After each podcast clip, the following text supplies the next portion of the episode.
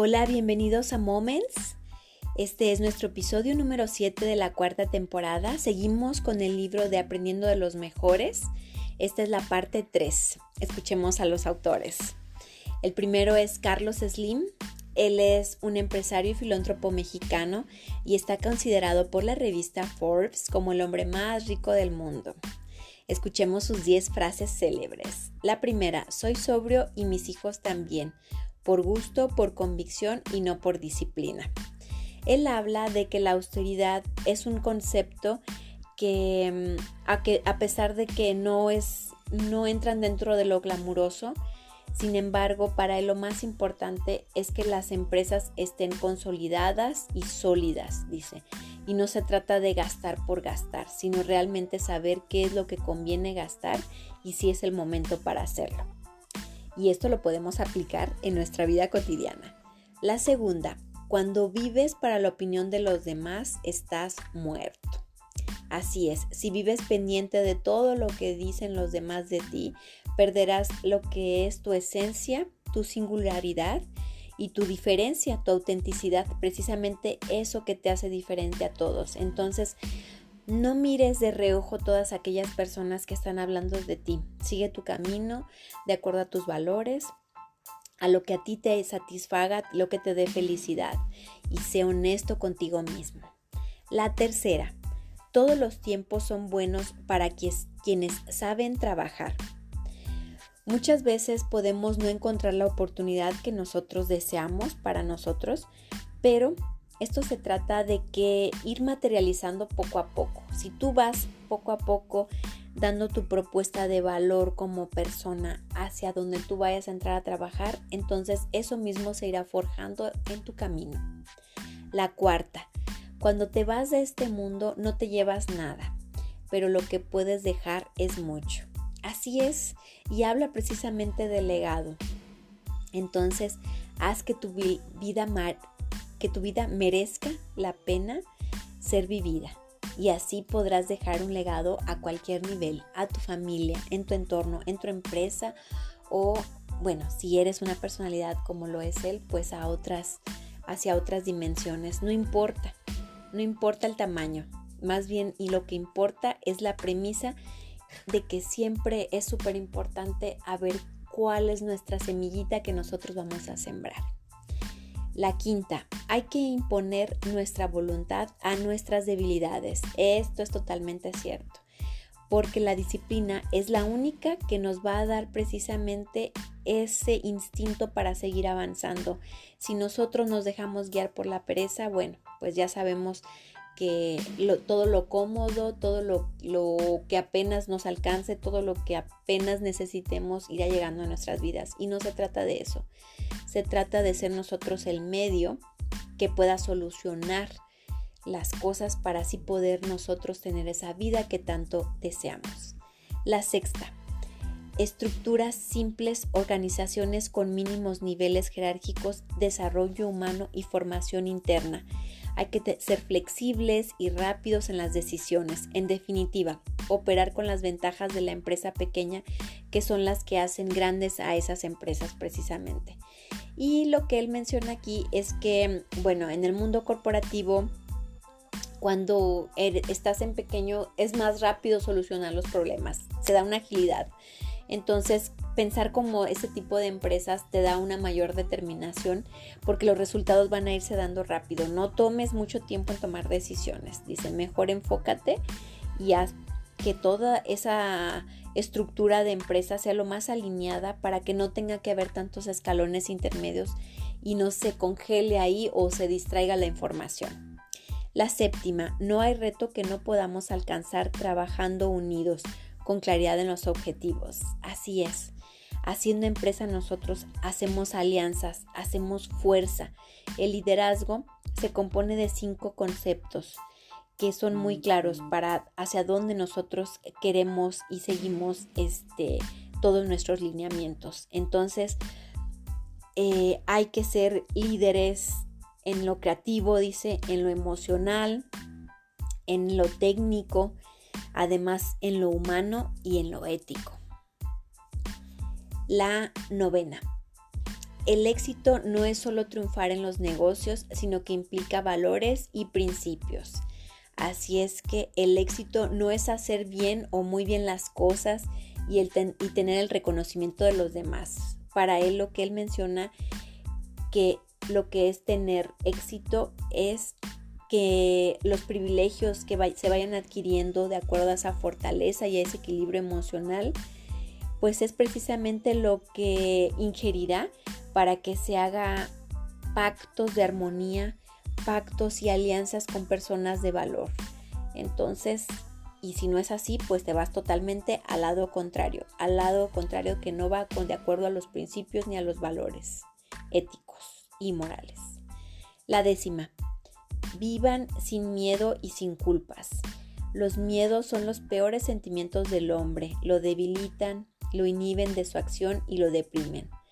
Por su parte, las culpas son un lastre enorme en nuestro pensar y en nuestro actuar. Unas y otras hacen difíciles el presente y obstruyen el futuro. Así es que para combatir el miedo, la mejor forma que nosotros tenemos es accionar. Mientras nos alimentemos de esa confianza, entonces podemos hacer que las cosas sucedan a nuestro favor. La indecisión, la desconfianza y el miedo nos guiarán por otros caminos que no queremos. Entonces tener bien clara esa consigna. Nuestro siguiente autor es Tenzin Gyatso, que es el Dalai Lama. Él nació en 1935 y bueno, tiene muchísimos estudios en cuanto a la reflexión y a todo lo que tiene que ver con los mm, el sentimiento del, del liderazgo espiritual y del budismo tibetano. Vamos a escuchar sus 10 frases.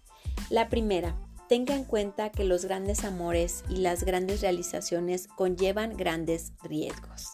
Así es, la gente que nunca se pregunta, que no se prepara, que no está dispuesta a perder, pues no son aquellos que tienen compromisos. Entonces, si tú eres una persona comprometida, sabrás que tienes que cumplir con ciertos requisitos para lo que tú quieres lograr, pero además estar dispuesto a pagar por ellos. Aférrate a ese gran sueño.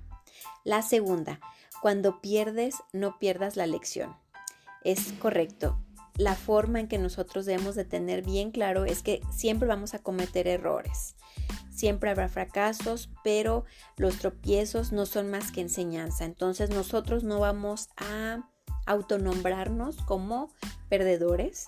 Más bien tenemos que montarnos en ese liderazgo de saber que no que si somos o no culpables de lo que haya pasado, pues más bien somos responsables de ello. Y por esa misma responsabilidad persistiremos en la que vamos a transformar. La tercera, recuerda que no conseguir lo que quieres es a veces un maravilloso golpe de suerte. Es correcto, en ocasiones estamos muy aferrados por aquello que deseásemos que ocurriese, pero es probable que por alguna razón divina, ¿verdad? Es que se nos cierra una puerta para abrirse otra entonces comenzaría, comenzará un viaje diferente. Así es que acepta, ve fluyendo con toda esa realidad. La cuarta, a través de la meditación se puede conseguir la paz interior y a, través de ella la paz mundial. Muy cierto, sabemos que el meditar eh, puede calmar todos esos pensamientos saboteadores que revolotean nuestra cabeza todo el tiempo, las 24 horas. Entonces, qué mejor que la meditación, hacerla como parte esencial de nuestra vida para que así poder tener un nivel de flow que nos permita estar en contacto con el universo, tener conexiones con personas, con relaciones que realmente importen en nuestra vida y así poder tener precisamente esas herramientas que nos harán más potentes y más fortalecidos. La quinta, recuerda que el silencio es a veces la mejor respuesta pasa todos los días algún tiempo a solas contigo. Entonces muchas veces y sobre todo en la actualidad, creo que eso se ve muchísimo en los jóvenes, no están dispuestos a estar en silencio, están tan acostumbrados a estar bombardeados de tanta información que siempre es bueno dar un suspiro, hacer una pausa para poder escucharnos a nosotros mismos. Y eso es dejar el ego a un lado. La sexta, mi verdadera religión es la bondad. Aquí Dalai Lama está comprobando que cuando más implicada está una persona en algo que tenga que ver con el bien común, más significativos serán sus resultados y sus acciones. Entonces, esto que nos demuestra que la paz trae paz y que la guerra trae más guerra. Entonces, seamos precisamente esas personas que dentro de nuestras voluntades podamos tener el sentido común bien arraigado para que entonces podamos pensar en el bien para todos. La séptima, abre tus brazos hacia el cambio, pero no dejes ir tus valores. Es correcto, no se trata de cambiar por cambiar. Eso ya está pasado hasta de moda, dice. Así es que muévete por la dignidad, marca los límites de tus valores, define el terreno por el juego que tú quieres jugar y en base a esos cambios que tú vayas a hacer, toma determinaciones que se comprometan a largo plazo, sobre todo con la felicidad tuya, sin afectar a nadie más. La octava, no permitas que una pequeña disputa dañe una gran amistad.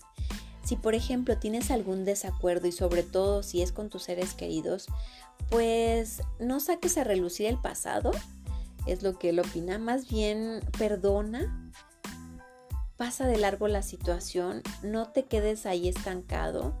Con la psicología positiva puedes ir eh, sanando todas esas emociones y entonces también podrás liberarte a ti principalmente de todo aquello que te está agobiando. La novena, comparte tus conocimientos, es una manera de alcanzar la inmortalidad. Es correcto, la filosofía del Dalai Lama es clara, la esencia de la vida espiritual está formada por nuestros sentimientos y nuestras actitudes hacia los demás. Desde el egoísmo es imposible tener una vida plena.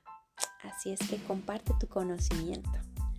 La décima, sigue las tres R. Respeto por ti mismo, respeto por los demás y responsabilidad por todas tus acciones. De esta manera, imagínense nada más, teniendo el respeto por ti mismo te da autoridad ante los demás y también para que ellos mismos te respeten.